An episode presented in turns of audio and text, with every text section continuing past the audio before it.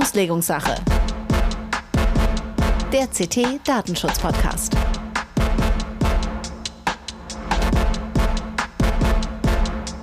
Hallo und herzlich willkommen zur Auslegungssache heute mit Episode 62. Wir zeichnen auf am Montag, den 16.05.22, also ein Ticken früher als sonst, äh, wo wir ja erst am Freitag dann erscheinen. Das hat einen besonderen Grund. Das liegt nämlich an unserem Gast. Da ist die Terminlage ein bisschen enger. Ich kann schon mal verraten, wir sprechen heute mal wieder über ein äh, Vorhaben der Europäischen Kommission, was wir, sowohl Jörg als auch ich, äh, sehr kritisch sehen, muss man sagen, und äh, wo wir beschlossen haben, dass wir mal mit einem kompetenten Gast drüber sprechen müssen. Und der Gast wird sein Patrick Breyer. Das geht nämlich um die ähm, äh, um die Chat-Kontrolle im engeren Sinne, wobei das nicht nur Chats betrifft, sondern äh, alle mögliche Kommunikation im Internet. Da, dazu dann später mehr. Ähm, mein Name ist Holger Bleich, ich bin Redakteur bei CT, dem Magazin für Computertechnik und am anderen Ende der Leitung begrüße ich Jörg. Hallo Jörg. Hallo Holger. Ja, Thema, das uns bewegt, denke ich. Ähm, das sind wirklich Pläne, die so heftig sind, wie ich mich nicht daran erinnern kann. Und wir verfolgen das ja beide schon ein bisschen länger, aber dazu gleich dann aus sehr äh, berufenem Mund mehr, wenn wir Patrick dazuschalten. Den schalten wir jetzt gleich dazu. Deswegen stelle ich ihn auch gleich erst vor. Wir fangen aber wie immer an mit unserem Das Bußgeld der Woche. Unser Bußgeld der Woche kommt heute schon wieder aus Bremen. Wir hatten erst letztens eins aus Bremen. Die sammeln offensichtlich gut was ein da.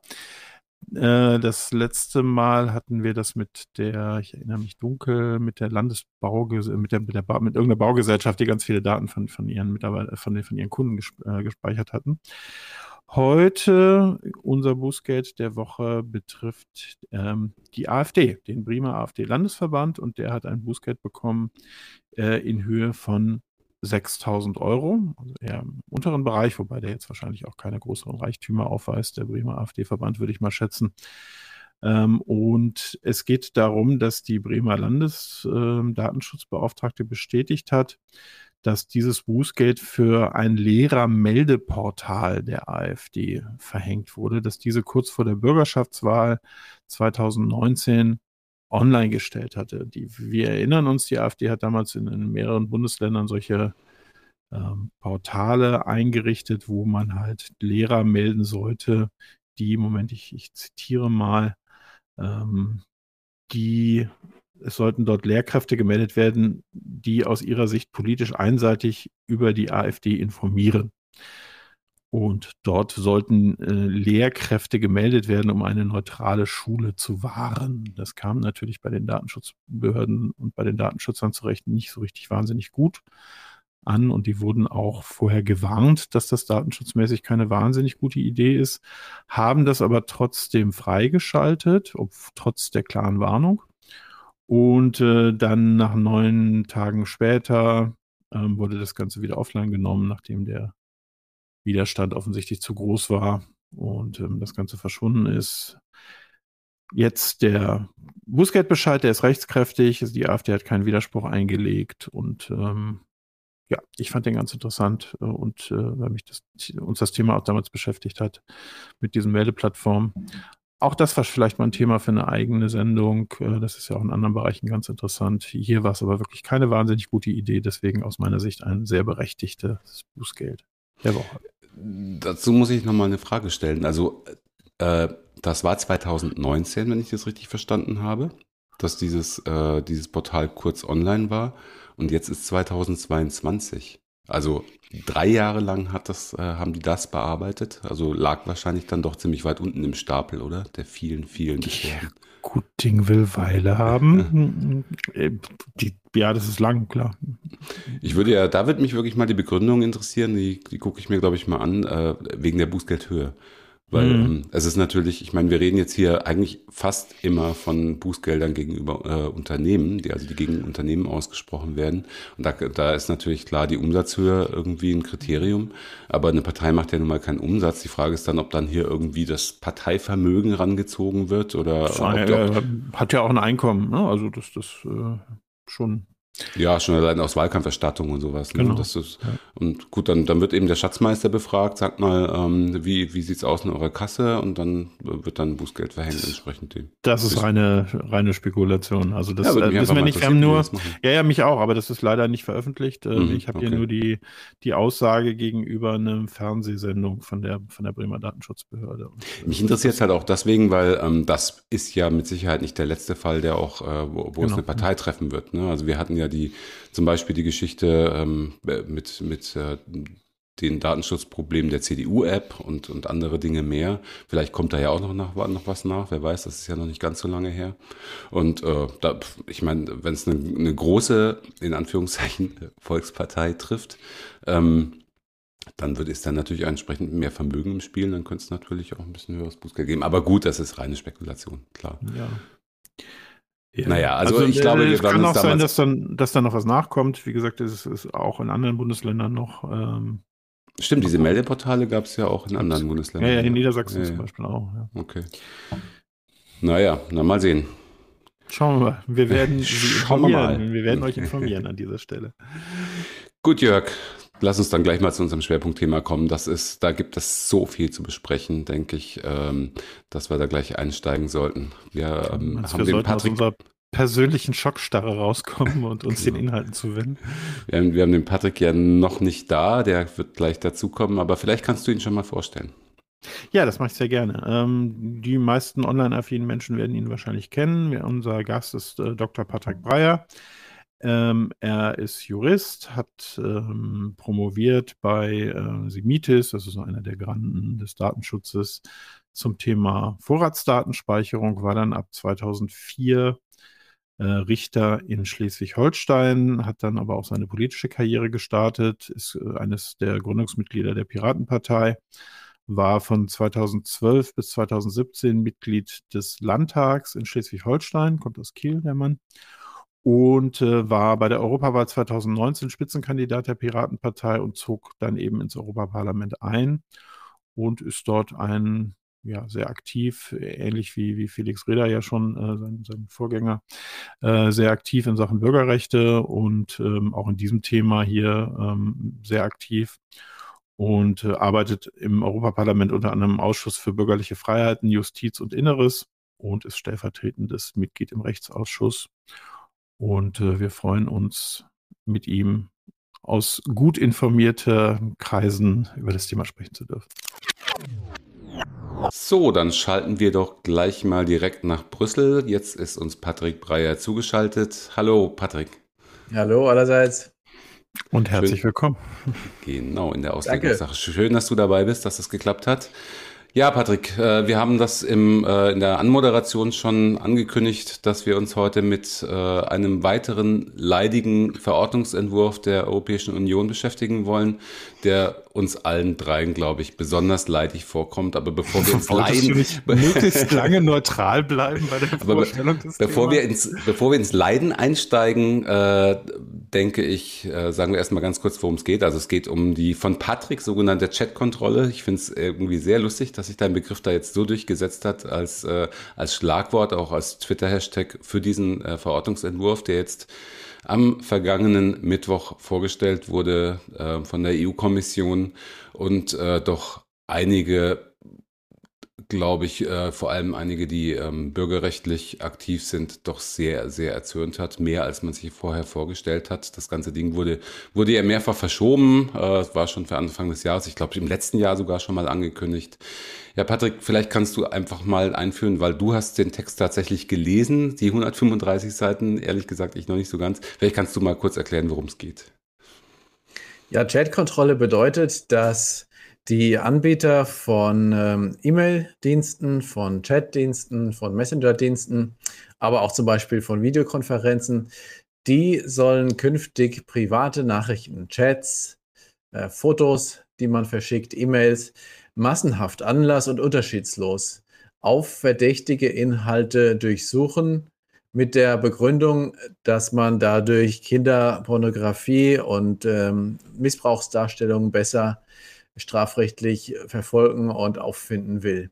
Die Konsequenz davon ist aber, dass äh, letzten Endes äh, eine Massenüberwachung stattfindet.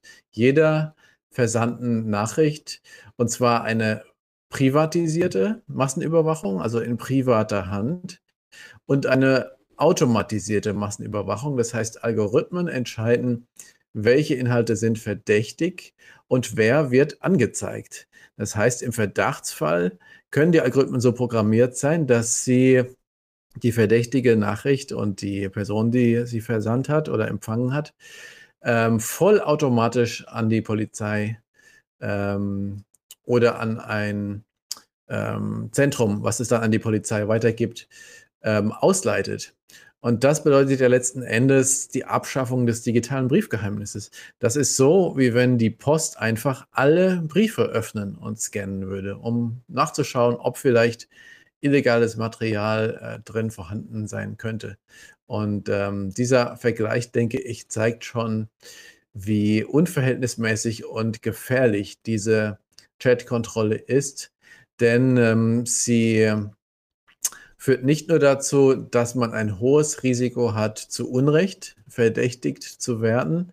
Nach Zahlen aus der Schweiz sind bis zu 86 Prozent der ähm, Chat-Kontrolle-Meldungen, die dort bisher auf freiwilliger Basis eingehen, äh, strafrechtlich gar nicht relevant. Das bedeutet, dass auch ähm, ja, nicht strafbare Fotos wie zum Beispiel Urlaubsfotos am Strand oft dort auf dem Schreibtisch landen. Und was viele vielleicht gar nicht wissen, äh, gerade Minderjährige werden sehr oft von dieser Chatkontrollenautomatik angeschwärzt. Tatsächlich sind es in Deutschland zuletzt über 50 Prozent der ähm, sogenannten Verdachtsfälle gewesen, wo Minderjährige selbst verdächtigt wurden. Und da liegt es, glaube ich, unmittelbar auf der Hand, dass diese Chatkontrolle, die ja dem Schutz von Kindern dienen soll, umgekehrt eher ihrer Kriminalisierung ähm, dient, zumal ja Jugendliche oft untereinander auch im Rahmen des sogenannten Sexting auch ähm, äh, Aufnahmen, Nacktbilder und so weiter von sich verschicken ähm, an ihre Freundinnen und Freunde, ohne dass überhaupt Erwachsene ihre Finger im Spiel hätten.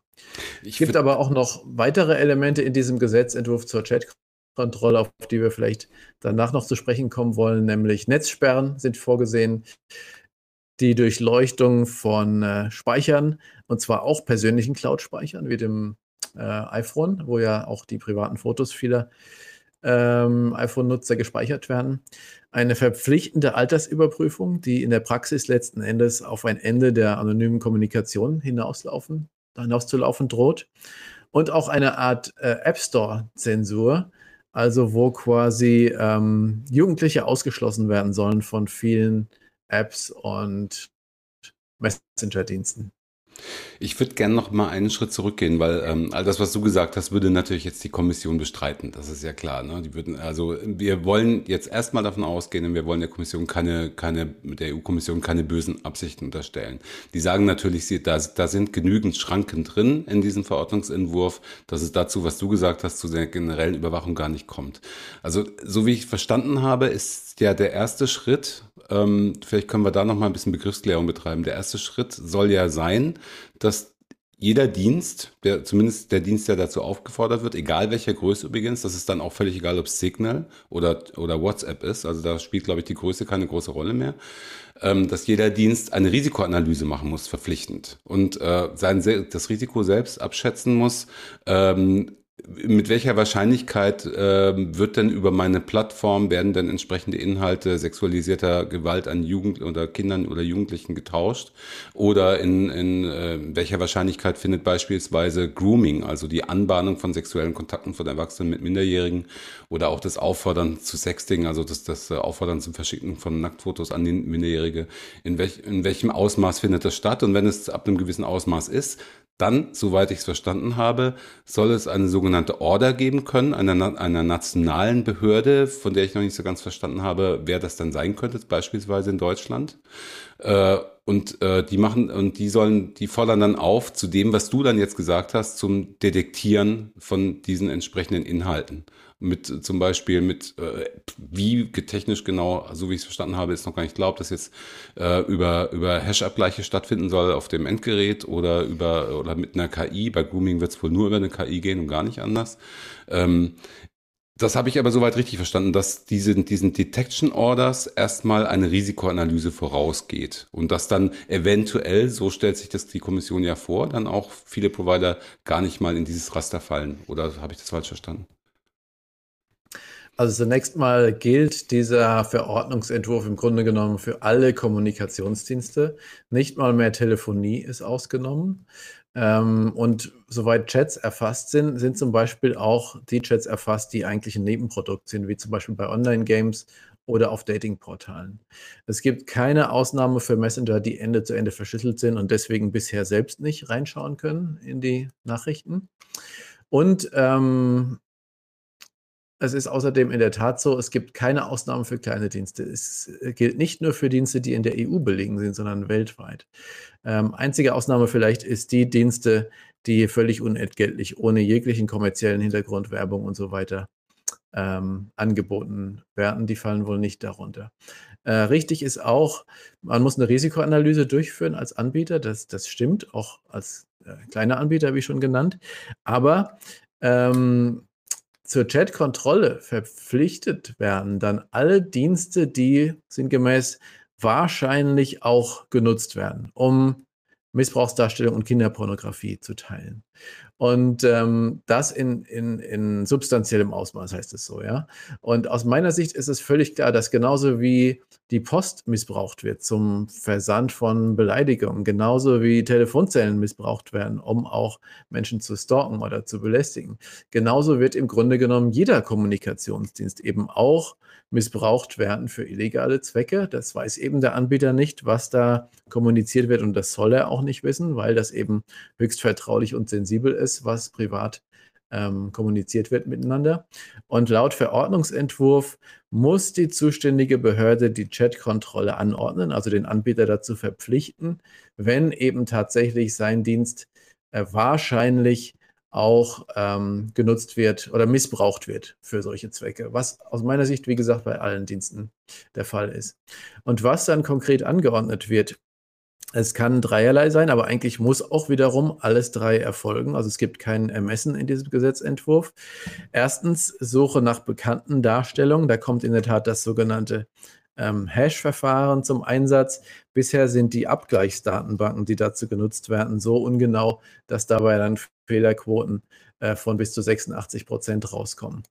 Äh, zweitens ähm, wird angeordnet die Suche nach noch unbekannten äh, Missbrauchsdarstellung oder Kinderpornografie. Und äh, diese Algorithmen, die, die völlig experimentell sind, die keiner kennt, ähm, die würden selbst bei einer geringen Fehlerquote von vielleicht 1% oder 0,1% würden die ja immer noch massenhaft Menschen zu Unrecht verdächtigen, einfach aufgrund der riesigen, unvorstellbaren Vielzahl von Nachrichten, die jede Sekunde äh, durch den Globus gehen, muss ein solcher Algorithmus äh, zwangsläufig massenhaft zu Falschverdächtigung führen. Und genauso verhält es sich ähm, dort, wo Child Grooming nach Child Grooming ge gesucht werden soll, also irgendwie Lass, lass, lass das mal noch zurückstellen, weil wir machen gerade so viel auf einmal. Ne? Lass uns das okay. mal so ein bisschen, ein bisschen aufteilen und äh, erstmal Bilder ja. machen und dann Grooming machen, weil ich glaube, das sind ja auch äh, inhaltlich an der, äh, ein bisschen andere Probleme. Ähm, und vor allen Dingen werden sie auch völlig unterschiedlich erkannt werden müssen, wenn, wenn sie überhaupt erkannt werden können. Ähm, kurz zur Einordnung des Ganzen. Wir sind in einem ganz frühen Stadium, oder? Also wir sind jetzt bei einem allerersten Gesetzesvorschlag der Kommission. Ja, aber, also aber das Ganze hat Vorgeschichte, ne? Das macht es wahrscheinlich nicht, nicht einfacher. Genau. In der politischen Praxis ist es so, dass wenn die EU-Kommission so einen Vorschlag vorlegt, vieles schon gelaufen ist, denn in der EU-Kommission gilt Einstimmigkeit. Das heißt, auf der Ebene war es eigentlich leichter daran was zu ändern oder sogar das ganz zu blockieren. Man sieht auch, dass die das monatelang immer wieder verschoben haben nach vielen Protesten von vielen Seiten, nachdem Apple seine Pläne erstmal auf Eis gelegt hat. Jetzt braucht es nur noch zur Verabschiedung eine Mehrheit im Parlament und eine Mehrheit der EU-Mitgliedstaaten, die dafür sind. Und nach den Erfahrungen, nach der Chatkontrolle 1, wo also den Anbietern erstmal erlaubt wurde, auf freiwilliger Initiative Chatkontrolle anzuwenden, das machen große US-Anbieter bisher nur, diese Verordnung wurde innerhalb von weniger einem Jahr durchgeprügelt und hat eine sehr große Mehrheit bekommen, trotz aller äh, Kritik. Deswegen ähm, besteht die große Gefahr, dass die Chatkontrolle kommt. Selbst wenn Deutschland sich dagegen stemmen würde, hätten, könnten sie es nicht verhindern. Dann können wir vielleicht nochmal ganz kurz zur Chatkontrolle 1, um das historisch nochmal einzuordnen, ähm, von der du gesprochen hast. Ähm, ist ja vielleicht deswegen auch so durchgewunken worden, weil sie zeitlich befristet ist. Ne? Es war ja klar, dass die dann jetzt nur für, glaube ich, drei Jahre gilt, Patrick, wenn mich nicht alles täuscht. Ne? Aber dass man dann auch gesagt hat, innerhalb der drei Jahre kommt eine Nachfolgeverordnung, äh, die dann, die dann manifest wird. Und liege ich richtig, dass das dann diese Verordnung ist, deren ersten Entwurf wir jetzt gerade sehen? Das ist korrekt und ähm, das ist vielleicht auch eins der wenigen guten Sachen an dieser Verordnung, dass diese bisherige frei, freiwillige Verordnung soll tatsächlich auslaufen. Und die äh, krankt halt an dem Problem, dass die Datenbanken völlig inakkurat sind, dass die Konzerne machen können, was sie wollen. Es gibt keine Anzeigepflicht, also völlig ähm, unkontrolliert. Äh, andererseits, wie gesagt, bisher machen nur äh, Facebook, äh, äh, Microsoft, Google davon Gebrauch. Wer einen europäischen Anbieter nutzt, kann sich bisher darauf verlassen, dass das digitale Briefgeheimnis respektiert wird. Wir sollten vielleicht noch mal ganz kurz zur Einordnung des, des Problems, also weil ich habe mir für das, äh, wir hatten ja schon mal hier über die, die Apple-Problematik des CSAM-Scanners auf den Handys gesprochen. Ähm, damals hatten wir es auch schon mal gesagt, die NECMEC-Zahlen, also die Zahlen des US-amerikanischen Zentrums für, äh, für ähm, CSAM-Material. So, ich ähm, muss, glaube ich, kurz erklären, was CSAM ist. Ich glaube, das hat sich noch nicht rumgesprochen, auch wenn wir schon mal darüber gesprochen haben. Dann de definier du kurz. Moi? Tor, Tor, Tor. Äh, das ist das äh, amerikanische Akronym für Darstellung von sexualisierter Gewalt gegenüber Kindern, aber ich weiß nicht genau, wofür die äh, Child. Child Abuse and Missing Children, so glaube ich im NECMEC zumindest. Ne? Also das. Child ja, Sexual Abuse Material heißt das, ja. Genau. Ja. Gut, also zumindest äh, waren da die Zahlen der Provider-Meldungen in den USA sehr eindeutig, nämlich äh, weit über 95 Prozent aller, aller automatisierten Meldungen von Providern kamen von Facebook. Nur mal so zur Einordnung von Microsoft äh, ein bisschen was, von Google relativ verschwindend gering, von Apple eigentlich 0,001 Prozent oder so. Da kam so gut wie gar nichts. Deswegen, das war wahrscheinlich damals auch der Grund, warum Apple sich so eingesetzt hat, dafür jetzt mal was zu tun. Das, das nur nebenbei. Also, ich habe mit äh, Facebook gesprochen. Die sagen erstens mal, dass die Mehrzahl dieser, dieser astronomischen Zahlen auf weniger als zehn äh, Bilder und Videos zurückzuführen sind, die einfach dann massiv weiter zirkulieren, weil die Leute sie teilweise lustig finden, weil sie sich teilweise darüber aufregen. Jedenfalls viele sich gar nicht bewusst sind, dass es sich dabei um äh, verbotenes Material handeln. Stichwort irgendwie Eselsex-Video ist zum Beispiel sehr weit ähm, geteilt worden. Und da kommt, kommt es eben auch dazu, dass massenhaft ähm, Jugendliche dann ähm, kriminalisiert werden, weil es denen gar nicht bewusst ist. Diese explodierenden Zahlen zeigen für mich erstens mal, dass die Chatkontrolle nicht funktioniert, denn ähm, äh, Facebook setzt sie seit Jahren ein und trotzdem ist es nicht ansatzweise gelungen, die Zahlen einzudämmen, selbst auf dieser Plattform, geschweige denn, dass natürlich die Hintermänner, die Täter, natürlich ihre eigenen abgeschlossenen Plattformen benutzen und gerade nicht äh, Facebook. Ne? Und ansonsten ist es eben technisch so, leider, wenn diese Aufnahmen einmal entstehen und ins Netz gelangen, kann man es technisch nicht verhindern, dass sie äh, weiter verbreitet werden. Man kann sie nicht mehr zurückholen. Und ähm, deswegen, aus meiner Sicht, macht es wenig Sinn, mit solchen Statistiken zu arbeiten, die ja nur ein Hellfeld von ganz wenigen Konzernen beleuchten. Ähm, und, und nicht das komplette Dunkelfeld. Wir wissen ja zum Beispiel aus der Kriminologie, dass erschreckenderweise ähm, bis zu 10 Prozent ähm, der ähm, Frauen angeben im Laufe ihres Lebens, also als Kinder und Jugendliche, äh, ähm, sexuell belästigt worden zu sein. Also es gibt ein riesiges Dunkelfeld, was nie auch nur bekannt wird, geschweige denn dann irgendwo im Netz auftaucht. Und ähm, das wissen wir aus Opferbefragungen, dass das Problem riesig ist. Wir wissen aber auch, dass äh, die Prävalenz, also wie häufig das vorkommt, wie häufig Missbrauch vorkommt, etwa stabil ist oder auch leicht rückläufig ist. Also es ist nicht so, dass immer mehr Kinder jetzt missbraucht würden, wie diese Zahlen ähm, suggerieren.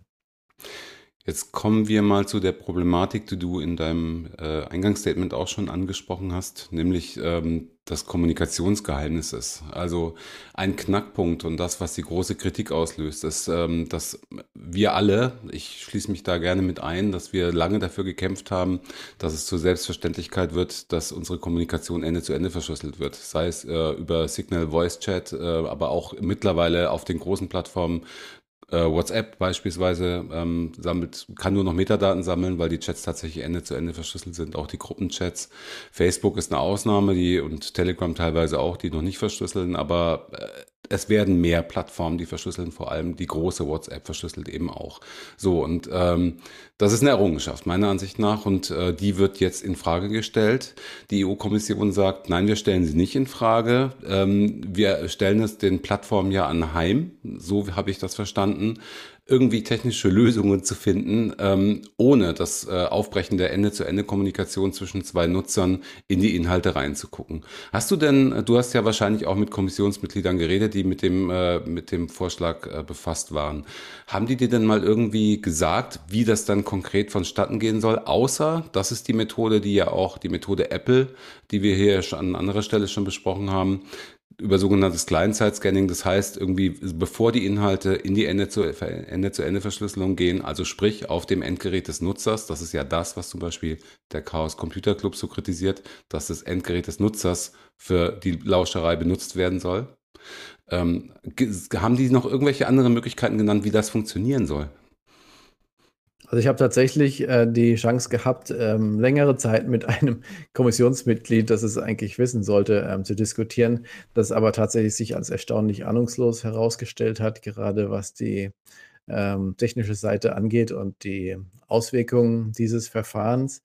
Das hörte sich doch sehr an wie äh, zweckheiligte Mittel, wenn auch nur ein Kind gerettet werden kann und so weiter.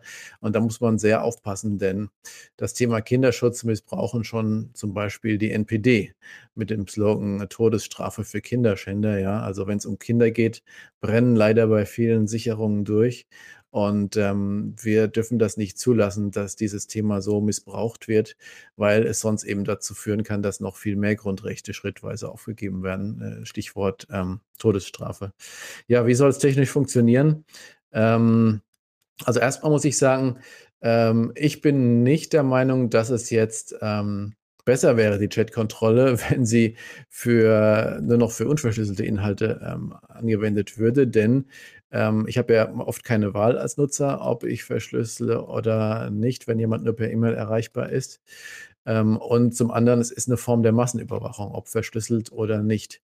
Aber richtig ist auch, ähm, die Dienste, die Ende zu Ende verschlüsselt sind, wenn man die durchleuchten möchte nach ähm, äh, verdächtigen Inhalten, äh, dann gibt es ein experimentelles äh, Verschlüsselungsverfahren, was es irgendwie ermöglichen soll ähm, bekanntes Material wiederzuerkennen. Aber in der Praxis ist das nicht einsetzbar, schon allein äh, wegen der Rechenpower, die dazu erforderlich wäre. Da gibt es ein gutes Papier ähm, zum Thema, was, was ähm, Meta in Auftrag gegeben hat, ein, ein Human Rights Impact Assessment, also eine menschenrechtliche Folgenabschätze zu, zum Thema Ende-zu-Ende-Verschlüsselung. Und das zeigt im Einzelnen auf, warum das im Moment nicht machbar ist. Deswegen ist die einzige Lösung entweder Verschlüsselung weg oder aber eine Hintertür in den Client einzubauen, in jedes Smartphone, in die App, die eben vor der Verschlüsselung ansetzt und dort abgleicht und im Verdachtsfall dann eben unverschlüsselt ausleitet. Und das ist eben deswegen so gefährlich, weil ähm, es einen Präzedenzfall schafft ähm, und es ermöglicht, äh, das gleiche Verfahren auch für ganz andere Zwecke zu fordern.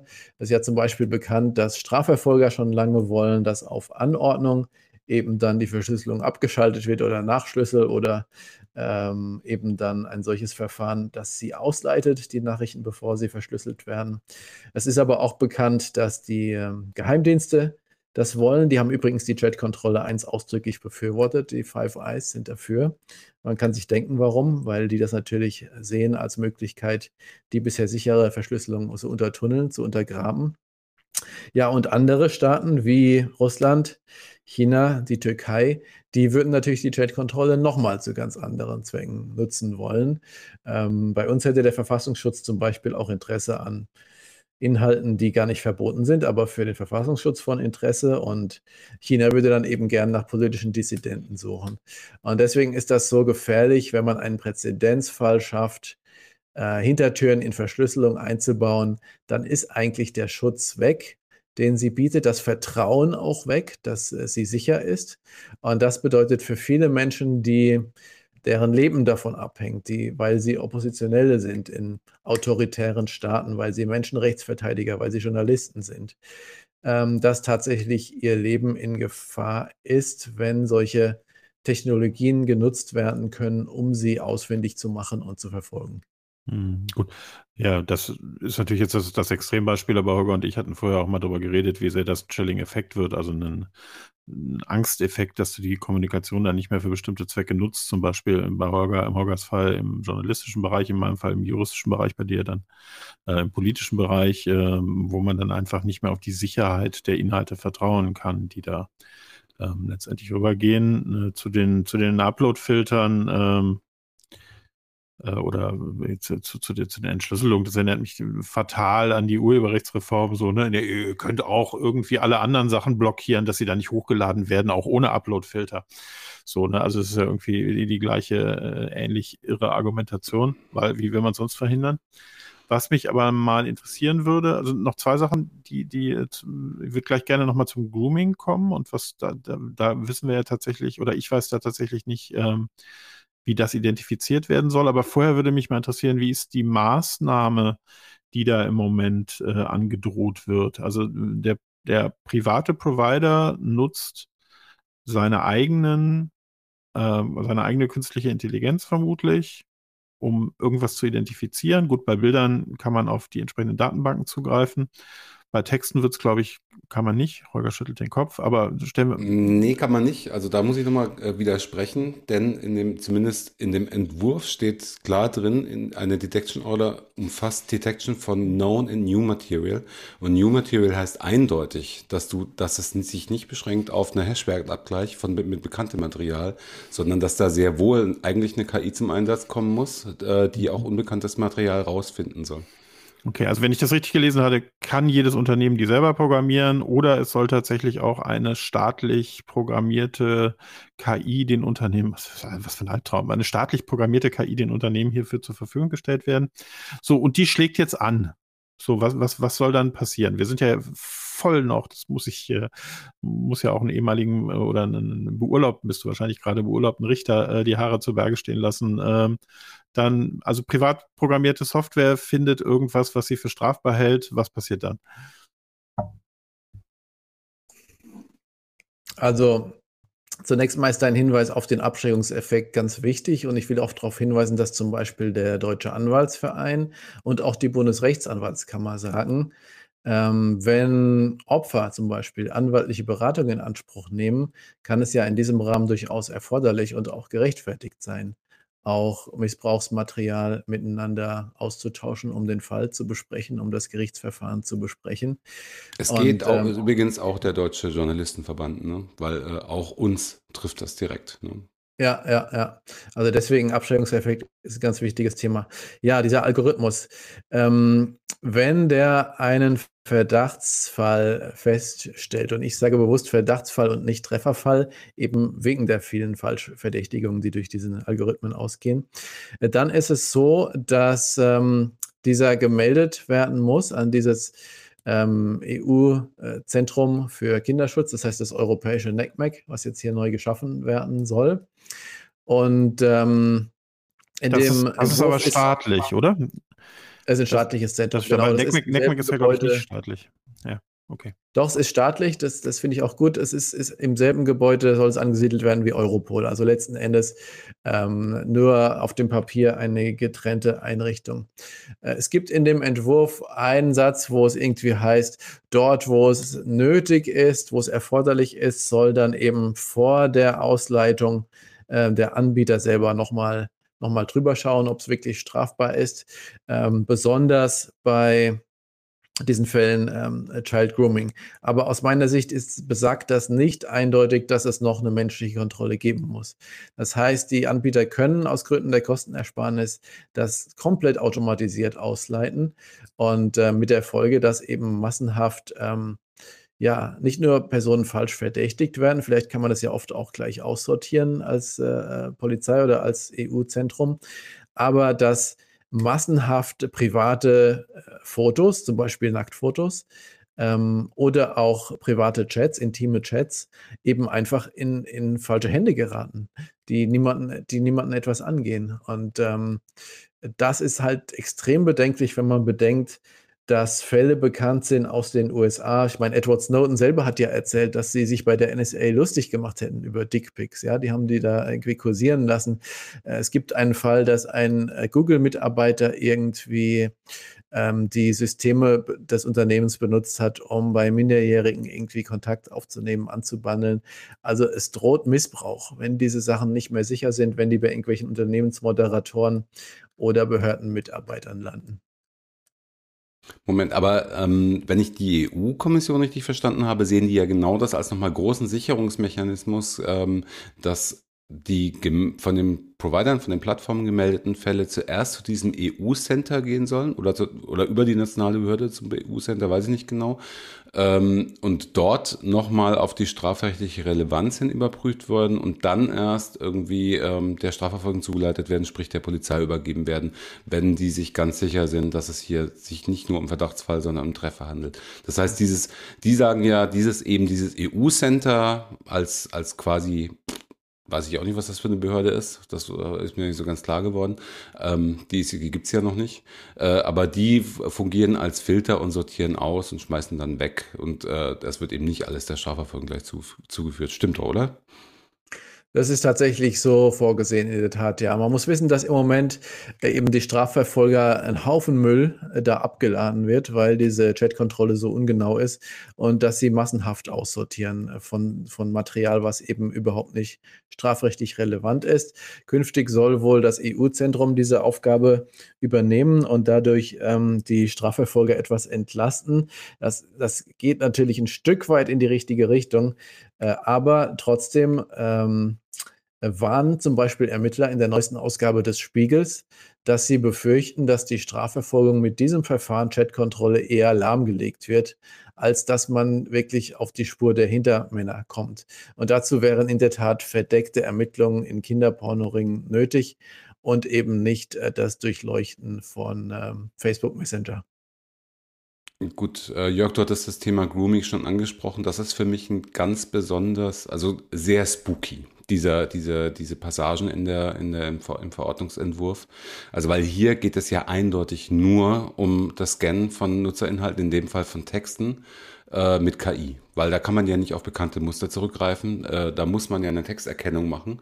Äh, die Frage ist dann, wo die stattfinden soll. Also ich glaube, dass sich Experten weitgehend einig sind, dass die auf äh, irgendwelchen steinalten Handys, die die Leute benutzen, äh, unter Android so und so, wahrscheinlich nicht gescheit so funktionieren würde, dass die Nutzer es nicht merken. Vielleicht auf neueren iPhones oder wie auch immer.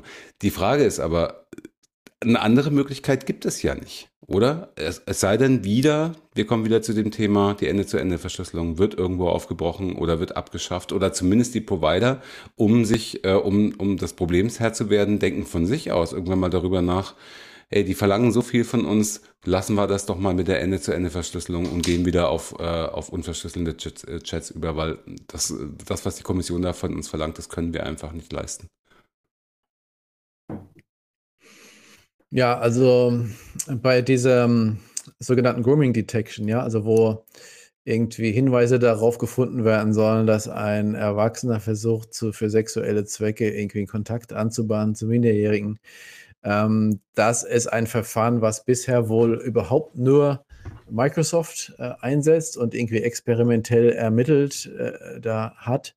Und ähm, das beruht eben darauf, haben die uns erklärt. Natürlich hat wieder keiner den Algorithmus gesehen und ähm, keiner kann objektiv Fehlerquote und Zuverlässigkeit dieses Algorithmus überprüfen. Was wohl darauf basiert, dass bestimmte Muster vorkommen und bestimmte Schlüsselworte da oft fallen. Ich gehe davon aus, dass diese Schlüsselworte überhaupt erstmal nur auf Englisch vorliegen und schon allein deswegen an der Sprachbarriere, das in vielen Fällen scheitert. Ähm, man hat uns nicht gesagt, man behauptet, das ist hochgradig zuverlässig, ohne uns konkrete Zahlen zu nennen. Man hat aber schon selbst eine menschliche Prüfung dazwischen geschaltet. Das heißt, Microsoft selber überprüft die Ergebnisse wahrscheinlich eben, weil sie so unzuverlässig sind. Und selbst wenn sie das Unternehmen nie verlassen, muss man sich klar werden, dass hier intime Chats, die legal sind, also entweder Minderjährige untereinander oder meinetwegen Erwachsene untereinander, dass die eben plötzlich bei irgendwelchen Moderatoren landen. Und das, das finde ich skandalös. Hm.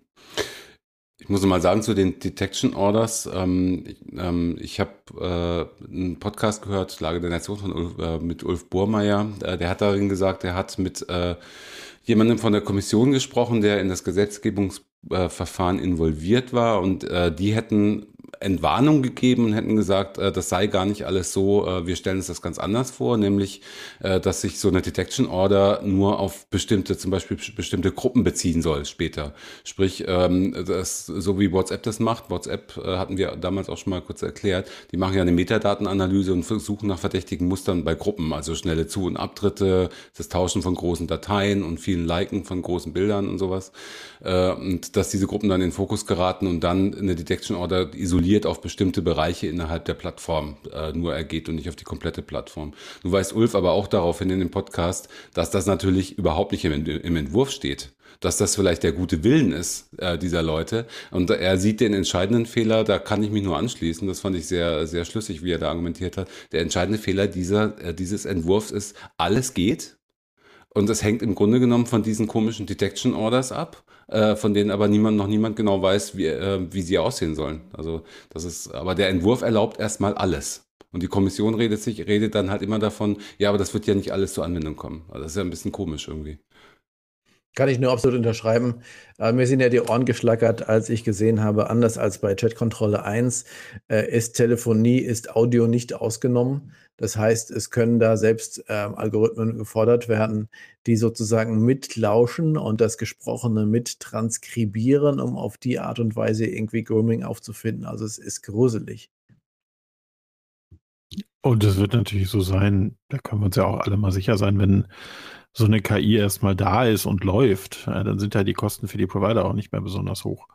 Ähm, klar, Energiekosten und sowas, äh, um da ranzukommen, ähm, Bandbreite, aber ansonsten sind, werden das ja größtenteils Verfahren sein, die nicht Personen brauchen, sondern die automatisiert stattfinden und die deswegen, die werden den Teufel tun und sich den Vorwurf machen lassen, sie würden sich nicht an dem heiligen Kampf, äh, an dem natürlich berechtigten Kampf, aber hier halt wirklich völlig übertriebenen Kampf gegen CSAM beteiligen. Ja, es ist ja. ja auch völlig klar, dass wenn das einmal wegen CSAM eingeführt wurde, dass dann als nächstes Terrorismus kommt, was noch unzuverlässiger äh, zu erkennen ist, weil es auch kontextabhängig ist, ob jetzt das Foto eines Anschlages meinetwegen äh, Terrorismuspropaganda ist oder Berichterstattung. Und dann wird die Copyright-Lobby kommen und sagen, oh, Chatkontrolle, die können wir jetzt auch verwenden, um Urheberrechtsverstöße äh, festzustellen. Und dann äh, kommen Gerichte und sagen, ja, jetzt könnt ihr damit aber auch mal beleidigen Beleidigung finden gegen Politiker. Also haben wir ja alles schon gesehen. Äh, Staatsschutz habe ich schon genannt. Dann hat der Verfassungsschutz will dann auch legale Gruppierungen beobachten mit dem Verfahren.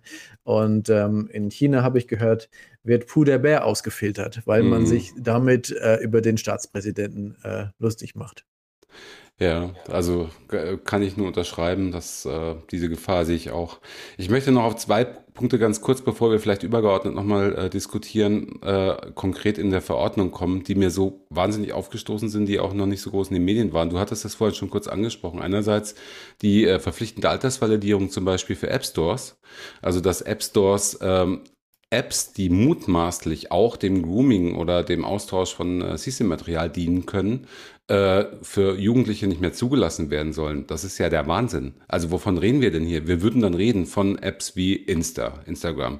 Mit Sicherheit auch, Jörg, wir hatten heute darüber gesprochen, TikTok, TikTok, aber ganz schlicht auch WhatsApp. Ich meine, WhatsApp äh, steht ja steht natürlich voll im Fokus dieser Verordnung. Ne? Telegram, okay, dann, Signal. das heißt also, ähm, sollte die Verordnung kommen, äh, können wir den, können, kann ich meinen Kindern mal sagen, die 16 sind, äh, stopp, WhatsApp ist nicht mehr, wird aus dem Store genommen, äh, genauso wie TikTok und äh, Insta und was weiß ich, was es nicht noch alles gibt, worüber man theoretisch äh, CC-Material austauschen oder, oder Grooming betreiben könnte.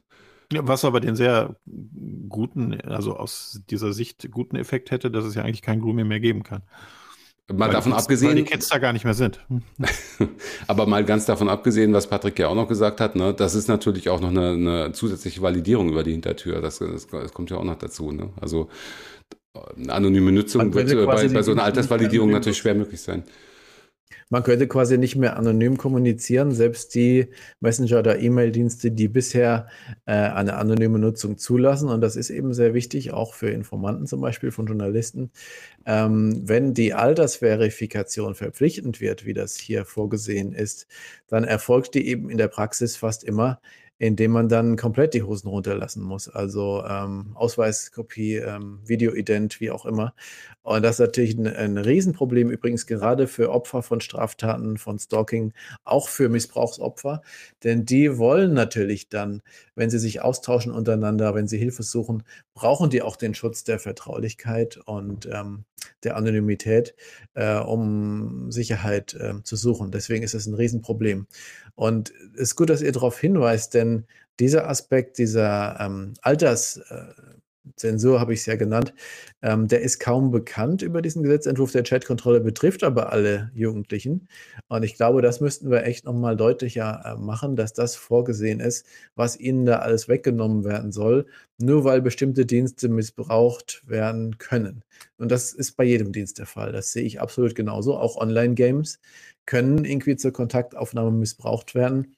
Im Grunde genommen jeder Dienst, der das, Alters nicht, das Alter nicht verifiziert und nicht technisch verhindert, dass man ähm, ja, äh, als Erwachsener Kontakt zu Kindern und Jugendlichen aufnimmt.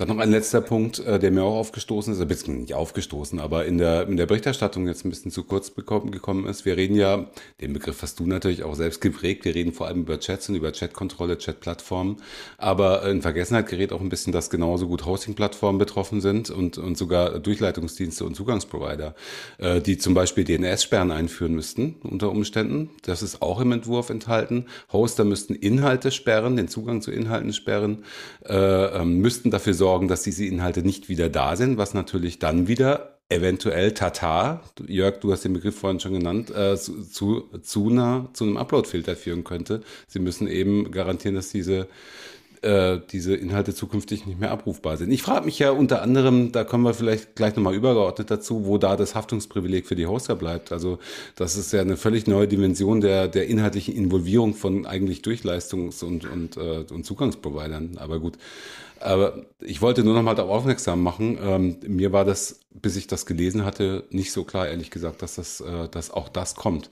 Kann man davon sprechen, dass äh, hier eventuell wieder so die Upload-Filter ante Porters stehen? Ja, es sind übrigens auch Warnschilder geplant. Die, die, die Älteren von uns äh, werden sich erinnern. Werden ja. sich erinnern. Ja. Ja, Ursula lässt grüßen. Ja, okay, die ist eine ganz große Befürworterin dieses Gesetzentwurfs, hat sich da mit Ashton Kutcher rausgetroffen, äh, einem Hollywood-Schauspieler, der auch selbst über seine Stiftung solche Zensurtools entwickelt und vertreibt. Sie hat sich jetzt für die Präsentation des Gesetzentwurfs etwas zurückgenommen, interessanterweise, aber ist da im Hintergrund im vollen Gange und unterstützt das voll und ganz. Natürlich nichts anderes als ähm, Upload-Filter, was hier geplant ist, zumindest wenn es um bekanntes Material geht. Und ähm, da hat ja leider der Europäische Gerichtshof schon entschieden vor einigen Jahren, äh, dass Uploadfilter nicht als verbotene äh, generelle Überwachung anzusehen sind, wenn eben nur gezielt nach einzelnen Inhalten ähm, gesucht wird. Äh, aber dieses Urteil bezog sich natürlich auf Material, was gepostet wird, was veröffentlicht wird und nicht auf private Kommunikation. Zu privater Kommunikation hat der Europäische Gerichtshof geurteilt äh, vor zwei Jahren im Fall La Quadrature, wo die Vorratsdatenspeicherung in Frankreich gekippt wurde, hat der Europäische Gerichtshof geurteilt, dass ein Gesetz, wonach sozusagen die Sicherheitsbehörden äh, Metadaten analysieren dürfen, durchsuchen dürfen, um ähm, ja, bestimmte Straftaten überhaupt erst auf die Spur zu kommen und zu ermitteln, dass das unverhältnismäßig sei, wenn es nicht begrenzt ist auf den Notstandsfall. Also dass man wirklich Gefahren für die nationale Sicherheit ausnahmsweise zeitlich befristet, meinetwegen einen terroristischen Anschlag verhindern will, dann könne es verhältnismäßig sein. Aber im Umkehrschluss bedeutet das nicht dauerhaft und nicht für äh, Straftaten wie den Austausch von äh, Missbrauchsdarstellung oder Kinderpornografie.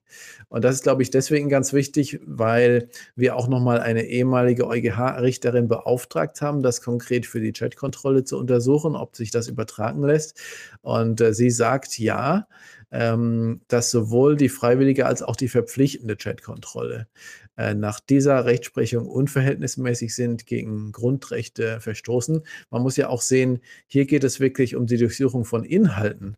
Also nicht, nicht mehr in Anführungszeichen nur um Metadaten, sondern hier werden tatsächlich Inhalte von Nachrichten durchleuchtet, so wie wenn man Briefe ähm, öffnen würde. Und das bedeutet, dass eigentlich ähm, von dem Kommunikationsgeheimnis äh, nichts übrig bleibt. Deswegen sage ich Ende des digitalen Briefgeheimnisses. Aber ich finde auch das, was du, glaube ich, ansprachst, Jörg, den Aspekt mit den Hostern, auch durchaus wichtig, denn ähm, wenn Material veröffentlicht wird, kann ich natürlich nicht verhindern, dass jemand durchsucht äh, im, das, das offene Netz. Ja, das ist nicht so schutzwürdig. Aber wenn ich meinetwegen mein privates Material in einer Cloud liegen habe oder ein Backup, was die überhaupt nicht geteilt wird, die ich gar nicht dritten zugänglich mache, dann erwarte ich nicht, dass jemand quasi durch die Hintertür meine privaten Fotos und mein Gerät ähm, da ausspioniert. Also da finde ich es schade, dass immer nur auf die Kommunikation geguckt wird und nicht auf die privaten Geräte.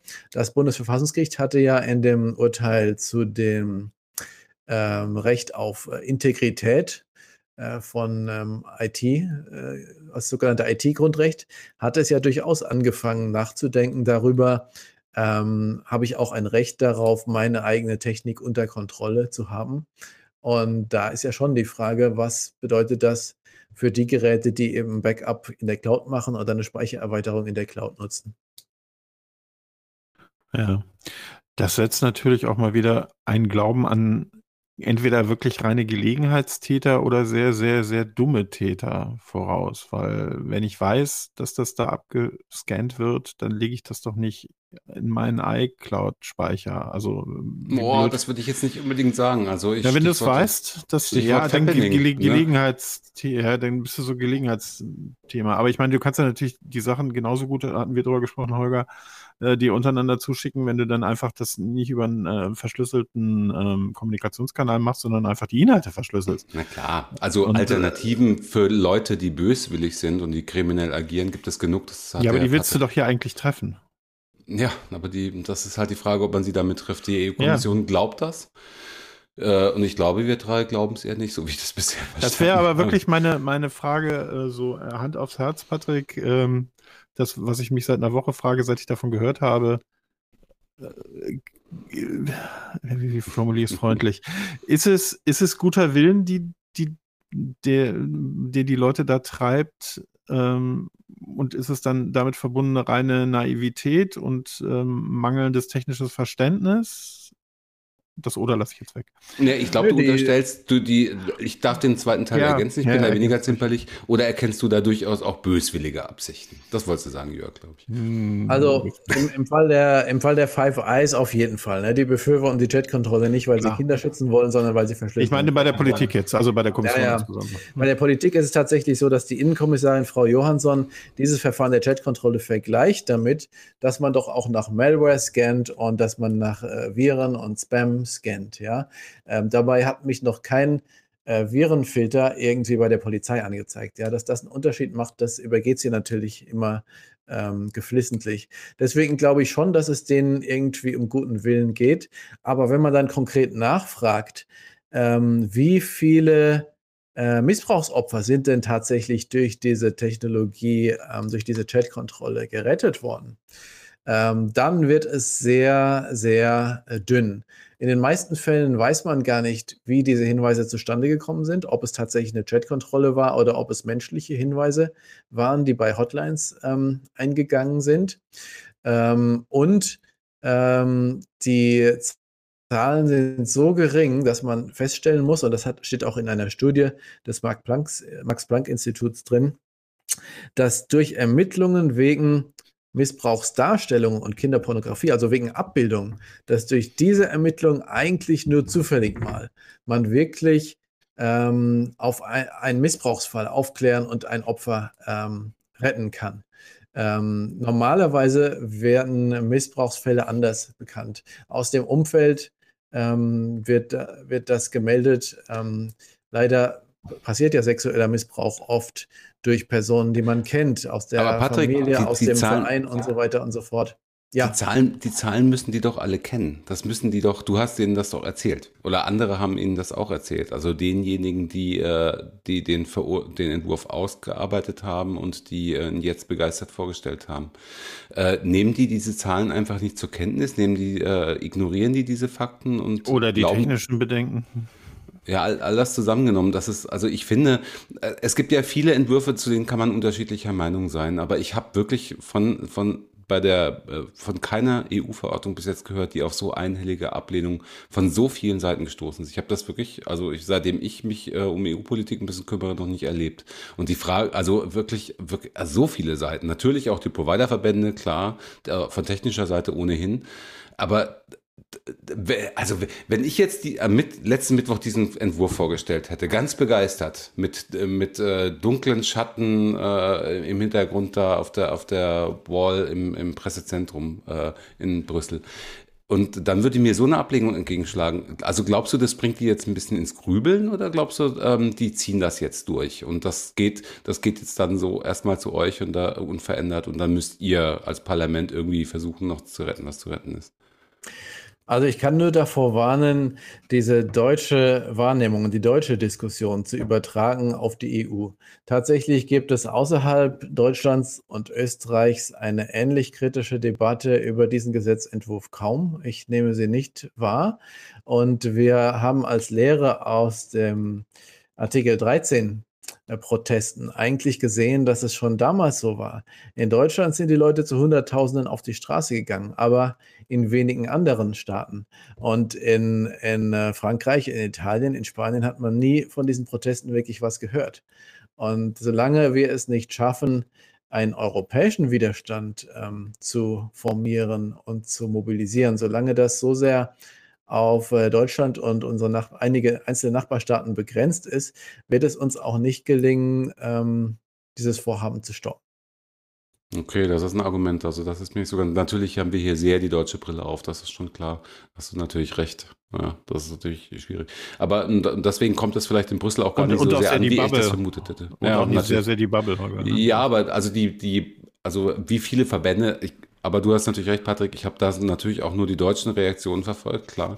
Aber in, in Deutschland war, war die Abstimmung, äh, die, die Ablehnung schon relativ breit. Aber ich wurde, äh, Jörg hat am Anfang schon mal kurz gefragt. Ich würde dich schon nochmal äh, bitten. Der Deutsche Kinderschutzbund hat sich dagegen ja, genau, ja, also Beispiel, also so, ja. ähm, die, die damals auch bei Zensursula, glaube ich, sich weniger widerstands nicht gezeigt haben. Ähm, ich wollte dich noch kurz fragen, gibt es denn jetzt eigentlich eine Möglichkeit fürs Parlament und den Rat, ähm, diese Verordnung komplett zu stoppen? Also eigentlich müsste es doch, wenn, wenn ihr die jetzt kriegt, ihr verhandelt rum und stellt fest, ihr, ähm, äh, ihr, man kommt da zu keinem Ergebnis, es wird eine Ablehnung geben. Kann es das sein, dass die dann einfach irgendwie versandet? Oder äh, wird es auf jeden Fall irgendeine Form von Verordnung geben am Ende? Also theoretisch ist es möglich, die, äh, die ganz zu stoppen. Ähm, in der Praxis halte ich es für unwahrscheinlich, denn ähm, äh, entschieden wurde wohl bereits, dass äh, Berichterstatter, also federführender Vertreter des EU-Parlaments, ähm, eine konservative oder ein konservativer werden soll. Deren Position ist klar. Und zweitens wurde auch schon erschienen, dass die, entschieden, dass die liberale Fraktion im Europäischen Parlament ähm, eine Dame zur Berichterstatterin gemacht hat, die eine ganz große Befürworterin der Chatkontrolle ist. Also die haben offenbar schon die Waffen gestreckt, beziehungsweise die deutsche FDP sagt halt, gut, dann stimmen wir halt dagegen, aber ähm, das bringt uns wenig ähm, auf EU-Ebene, denn da gibt es eben sehr viele Abgeordnete. Und ähm, deswegen sehe ich das ähm, für schwer an, da irgendwas ähm, zu stoppen. Auch im Rat ist es so, die Position der Bundesregierung ist alles andere als klar. Und selbst wenn sie ablehnend wäre, hätte die keine Mehrheit, um das zu stoppen. Ich habe gesehen, wie die Übergangsverordnung da durchgesegelt wurde mit massiven emotionalen Erpressungskampagnen und ähm, wo wirklich Druck gemacht wurde. Alle, die das kritisiert haben, wurden in die, in die Ecke der äh, Missbrauchstäter äh, gestellt oder die, die verteidigen zu wollen. Und ähm, ja, vor dem Hintergrund ähm, bin, bin ich skeptisch. Da müssen wir deutlich mehr sehen. Da müssen wir deutlich mehr sehen. Ich weiß, dass ähm, EDRI, also European Digital Rights, sich letztes Wochenende getroffen hat, um sich zu koordinieren europaweit. Und wenn es gelingt, einen europaweiten Protest auf die Beine zu stellen, und zwar besser gelingt als bei der Urheberrechtsreform, äh, dann haben wir vielleicht eine Chance. Wenn es nur an den Gerichten hängen bleibt, das dauert zu lang. Dann ist quasi schon die, die Verschlüsselung dahin. Und wenn es uns im Endeffekt gelingt, das Ding etwas zu entschärfen, dass zum Beispiel verschlüsselte Dienste rausfallen, dann haben wir immer noch Massenüberwachung, wo unverschlüsselt kommuniziert wird. Und wir haben natürlich eine leichte Umgehungsmöglichkeit über verschlüsselte Dienste, aber die existiert sowieso. Denn wer das umgehen will, der nutzt eben zum Beispiel dezentrale äh, Messenger, ähm, seine eigenen Server und da wird dann eben keine Chat-Kontrolle implementiert. Im Übrigen, wir wissen auch aus den Recherchen zum Thema Boys Town, also eine Kinderporno-Plattform, die sind so vorgegangen, dass sie einfach ähm, Fotos und Videos als verschlüsseltes Archiv auf öffentliche Hoster hochgeladen haben und dann eben nur den Link und das Passwort geteilt haben über ihre Darknet, über ihre Plattform. Und in dem Fall ist es so, selbst wenn sie es auf WhatsApp geteilt hätten, äh, der Scanner springt nicht an auf einen bloßen Link. Und ähm, die Plattform, der Hoster, der scannt, springt eben nicht an auf verschlüsselte Inhalte. Also die Chatkontrolle läuft völlig leer, wenn dieses absolut übliche Verfahren ähm, eingesetzt wird. Also Frau, unsere Innenministerin Frau Faeser begrüßt das Ganze übrigens sehr. Es liegt mir auch persönlich sehr am Herzen, diesen Kampf gegen entsetzliche Missbrauchstaten und ihre Vermarktung im Netz nochmals zu stärken. Ne? Also auch da ist, glaube ich, nicht viel zu erwarten. Wie immer. Ähm, und ähm, die, ich, ich würde am Ende ähm, gerne noch so ein paar äh, Sachen, die in Richtung des Datenschutzes gehen, äh, mit dir besprechen. Also gut, es wird eine valide Rechtsgrundlage sein, ähm, auf deren Daten, auf deren Basis man die Daten verarbeiten kann letztendlich. Da wird man wahrscheinlich sich nicht in die Quere kommen. Man hackt massiv Artikel 32 kaputt und Privacy by Design kaputt, also bis ins Lächerliche. Ähm, und äh, die spannende Frage, die sich mir nicht nur bei dieser, sondern bei diesen ganzen EU-Vorhaben in letzter Zeit steht, wie, wie lächerlich kann ich mich machen, äh, indem ich tatsächlich noch auf amerikanische Geheimdienste und auf amerikanische Überwachung äh, zeige und sage, wir haben doch hier in Europa äh, irgendwie die super-duper-Lösung äh, mit totaler Privatsphäre und du darfst nicht mal eine IP-Adresse, eine nicht zuordnenbare nach Amerika geben, weil da, da viel, da können alle zugreifen, auch auf verschlüsselte Inhalte. Das ist ganz schlimm. Also da machen wir uns doch nur noch lächerlich. Gut, das wirst du jetzt wahrscheinlich unterschreiben können. ja, die Europäische Bürgerrechtsorganisation EDRI hat ja zu Recht darauf hingewiesen, dass Europa mit dieser Verordnung tatsächlich zum Weltmarktführer in Sachen Massenüberwachung werden würde. Eine solche vergleichbare Verordnung gibt es nirgendwo auf der Welt, äh, nicht in den USA und ähm, äh, auch sonst nirgendwo, äh, dass wirklich alle Anbieter privater Kommunikation zu flächendeckenden äh, Durchleuchtung verpflichtet werden, wenn Missbrauch auf ihren Diensten vorkommt, was bei allen der Fall ist. Und ähm, in der Tat, es ist eigentlich auch das erste EU-Gesetz überhaupt, was eine Massenüberwachung vorsieht und einführt. Mir wäre kein anderes bekannt. Vorratsdatenspeicherung ist auch weg. Äh, von daher ähm, ist es ein extrem gefährlicher Präzedenzfall. Aber wenn man sich die politische Diskussion hier in Brüssel angeht, äh, anschaut und auch mit den Verantwortlichen spricht, dann läuft das eben oft nach dem Motto, ähm, erstens, ähm, jeder Missbrauchsfall ist einer zu viel, also Stichwort, wenn nur ein Kind gerettet werden könnte. Da läuft man dann gefährlich in eine Folter- und, und Todesstrafendebatte äh, rein, wenn man bereit ist, so radikal zu gehen für jeden einzelnen Fall, alles aufzugeben. Ähm, so wird teilweise argumentiert. Und zum Zweiten, ähm, ich habe nichts zu verbergen. Es sind keine Probleme aufgetreten. Die Unternehmen berichten uns nichts von äh, falschen Anzeigen. Man muss aber auch dazu sagen, im Moment wird einem auch nicht gesagt, wenn man angezeigt wird in diesem Verfahren der Chatkontrolle. Ja, wie gesagt, Facebook, Google, Microsoft machen das schon. äh, aber keiner erfährt davon und kann deswegen auch eben nicht davon dagegen vorgehen, dass hier in bis zu 86 Prozent der Fälle man zu Unrecht falsch beschuldigt wird. Und das kann schlimme Folgen haben. Es gab mal einen Fall, wo in Großbritannien allein aufgrund der Kreditkartendaten massenhaft Ermittlungsverfahren wegen äh, des äh, vermeintlichen Tauschs von Missbrauchsdarstellungen eingeleitet wurden. Und da haben sich tatsächlich eine zweistellige Anzahl von Betroffenen das Leben genommen, weil es, wie sich hinterher herausstellte, ihre Kreditkarte missbraucht worden war von ähm, Kriminellen und sie aber in der Zwischenzeit teilweise äh, sich ihre Ehefrauen von ihnen getrennt haben, sie den Job verloren haben.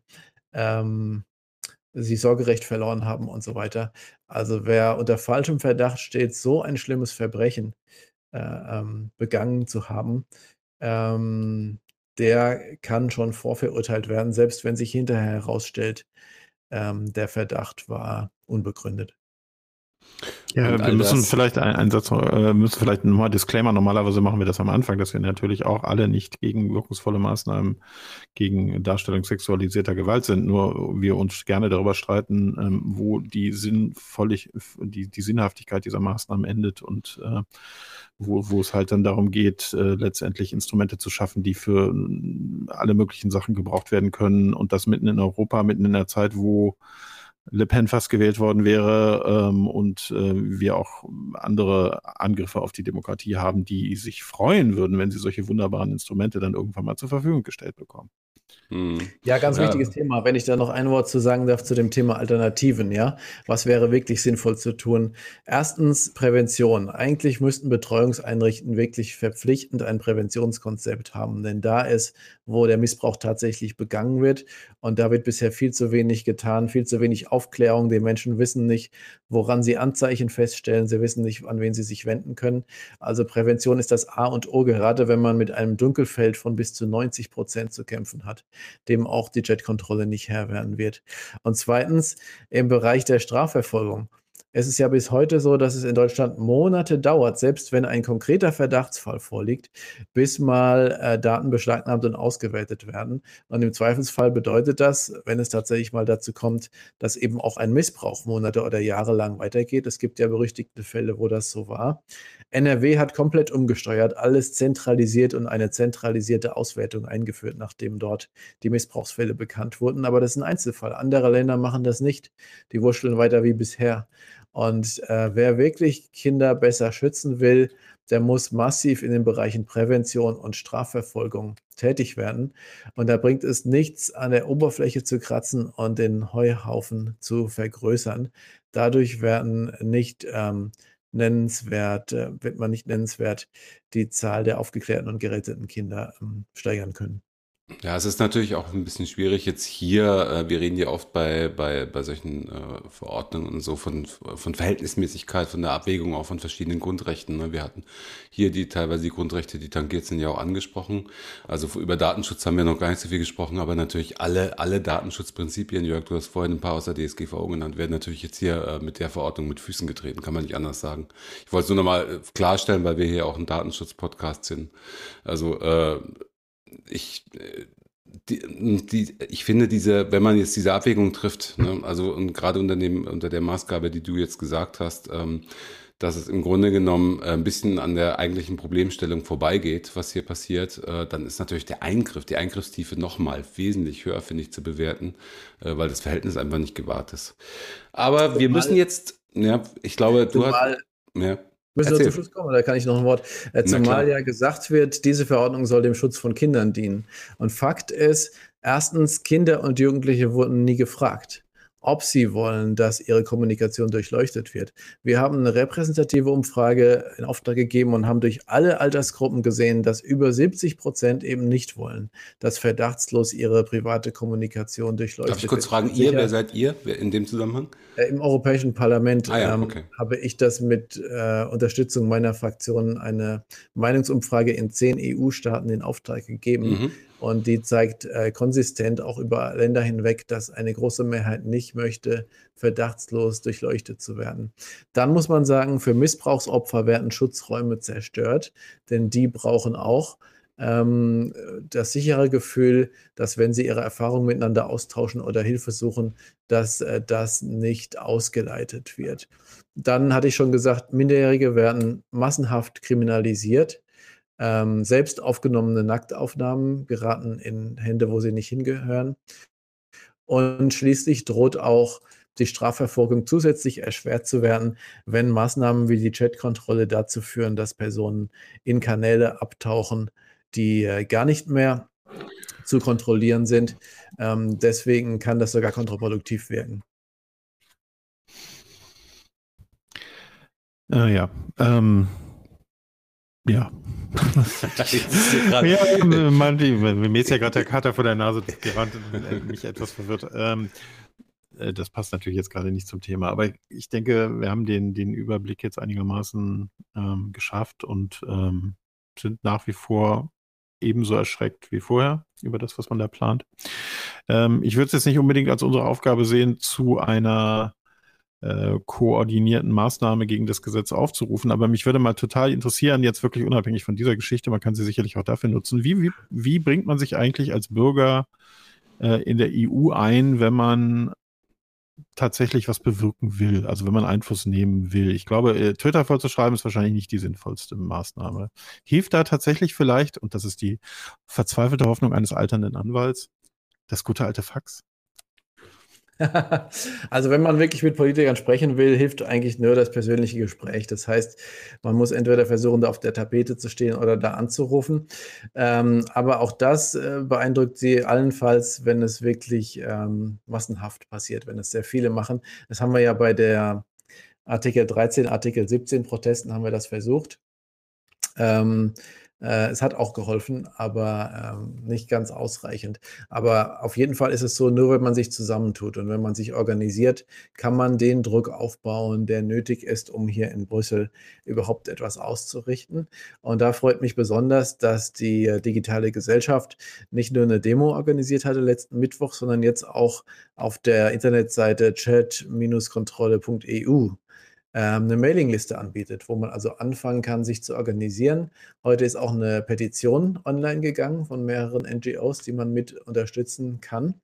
Und ähm, wie gesagt, man muss sich vernetzen, man muss sich zusammentun, man muss auch mehr Aufklärung schaffen und man muss europaweit sich zusammentun und die Menschen in den Ländern informieren, wo die Presse zum Beispiel gar nicht berichtet über die Chatkontrolle. Ich habe in Frankreich sehr wenige Berichte darüber gesehen. Italienisch, Spanisch kann ich nicht, aber wahrscheinlich wurde auch nicht viel berichtet. Großbritannien hat eigentlich nur der Guardian drüber geschrieben, soviel ich weiß. Und das ist zu wenig.